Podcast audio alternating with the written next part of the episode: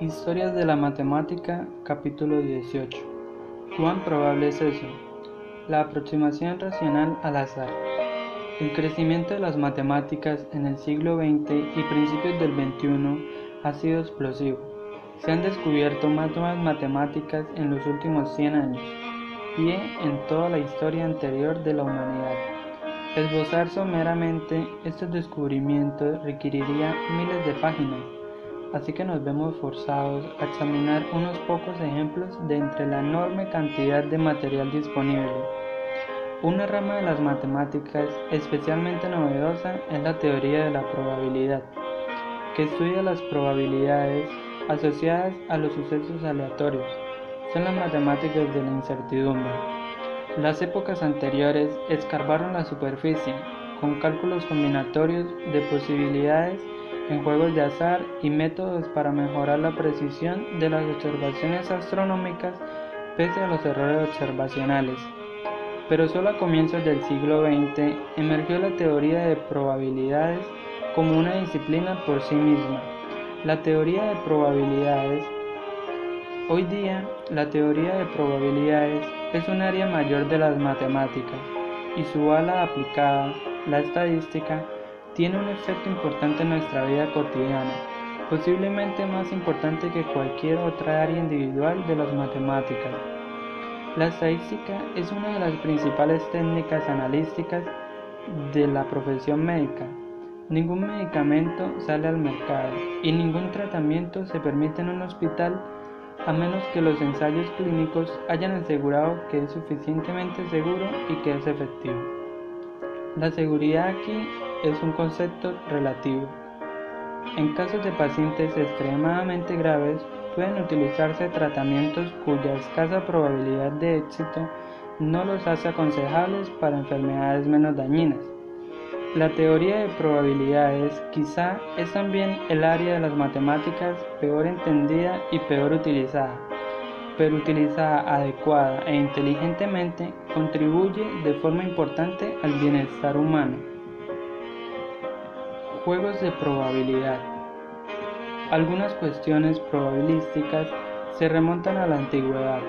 En la Edad Media encontramos estudios sobre las posibilidades de sacar números diversos al lanzar dos dados. Para ver cómo funciona esto, empecemos con un dado. Suponiendo que el dado no está cargado, lo que resulta ser un concepto difícil de establecer. Cada uno de sus seis números 1, 2, 3, 4, 5 y 6 deberían salir a la larga con la misma frecuencia. A corto plazo, la igualdad es imposible. Por ejemplo, en la primera tirada debe salir solo uno de esos números, pero en una larga serie de lanzamientos o ensayos esperamos que cada número salga aproximadamente una vez de cada seis, es decir, con probabilidad 1 sobre 6. Si esto no sucediera, el dado estaría con toda probabilidad cargado o sesgado. Un suceso de probabilidad 1 es seguro y uno con probabilidad 0 es imposible. Todas las probabilidades están entre 0 o 1 y la probabilidad es un suceso que representa la proporción de ensayos en los que ocurre el suceso en cuestión. Volvamos a la pregunta medieval. Supongamos que lanzamos dos dados simultáneamente, como en numerosos juegos desde los dados al Monopoly. ¿Cuál es la probabilidad de que su suma sea 5? El resultado de numerosos estudios y algunos experimentos es que la respuesta es 1 sobre 9. ¿Por qué? Supongamos que distinguimos los dos dados.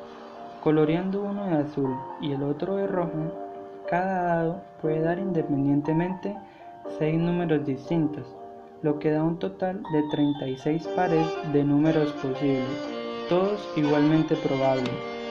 Las combinaciones azul más rojo que dan 5 son 1 más 4, 2 más 3, 3 más 2, 4 más 1 son casos distintos porque el dado azul da resultados distintos en cada caso y lo mismo hace el dado rojo. Por ello, a largo plazo esperamos encontrar una suma de 5 en 4 ocasiones de 36, una probabilidad de 4 sobre 36 que es igual a 1 sobre 9. Otro problema antiguo con una evidente aplicación práctica es como dividir las apuestas en un juego de azar si el juego se interrumpe por alguna razón. Los algebristas del Renacimiento, Pacioli, Cardano y Tartaglia escribieron sobre la cuestión. Más tarde, el caballero Emere planteó a Pascal la misma pregunta, y Pascal y Fermat intercambiaron varias cartas sobre el tema. De este trabajo inicial salió una comprensión implícita de lo que son las probabilidades y cómo calcularlas, pero todo estaba muy confuso y mal definido. Combinaciones. Una definición operativa de las probabilidades de un suceso es la proporción de ocasiones en que sucederá. Si lanzamos un dado y las seis caras son igualmente probables, entonces la probabilidad de que salga una cara correcta es 1 sobre 6. Mucho trabajo anterior sobre probabilidades se basaba en calcular de cuántas maneras podría ocurrir un suceso y dividirlas por el número total de posibilidades. Un problema básico aquí es el de las combinaciones. Dado, digamos, un mazo de 6 cartas ¿Cuántos conjuntos diferentes de cuatro cartas hay? Un método consiste en hacer la lista de tales subconjuntos si las cartas son 1 a 6. Entonces son en la tenemos 5 columnas y 3 filas. En la primera columna y en la primera fila tenemos 1, 2, 3, 4. En la segunda columna tenemos 1, 2, 3, 5. En la tercera columna tenemos 1, 2, 3, 6. En la cuarta columna tenemos 1, 2, 4, 5. En la quinta columna tenemos 1, 2, 4, 6.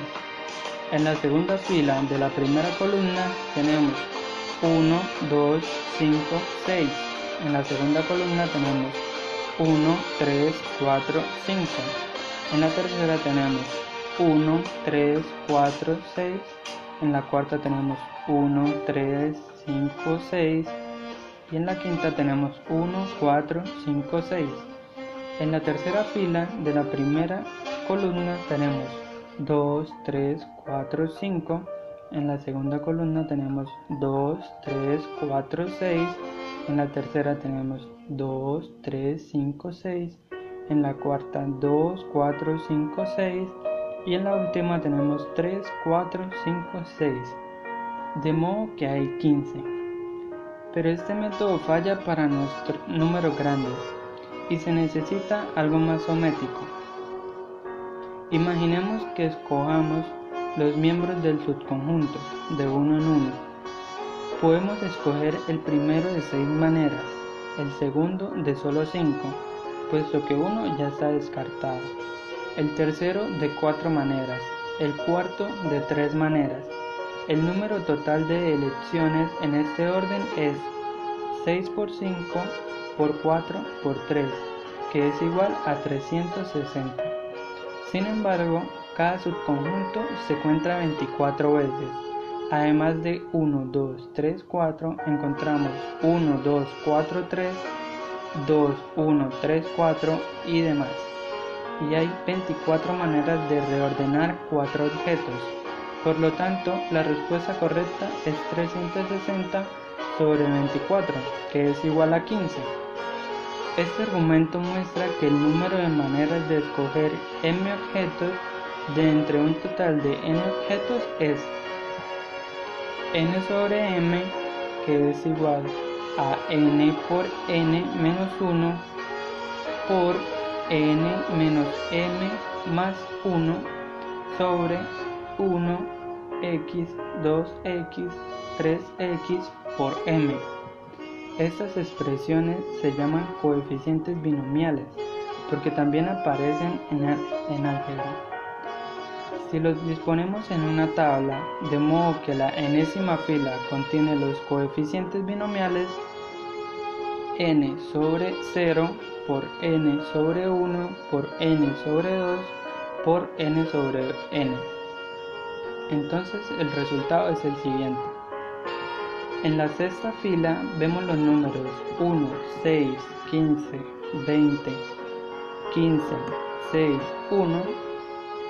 Comparémoslos con la fórmula x más 1 elevado a la 6 que es igual a x a la 6 más 6x a la 5 más 15x a la 4 más 20x a la 3 más 15x a la 2 más 6x más 1 y vemos que los mismos números aparecen como coeficientes. Esto no es una coincidencia.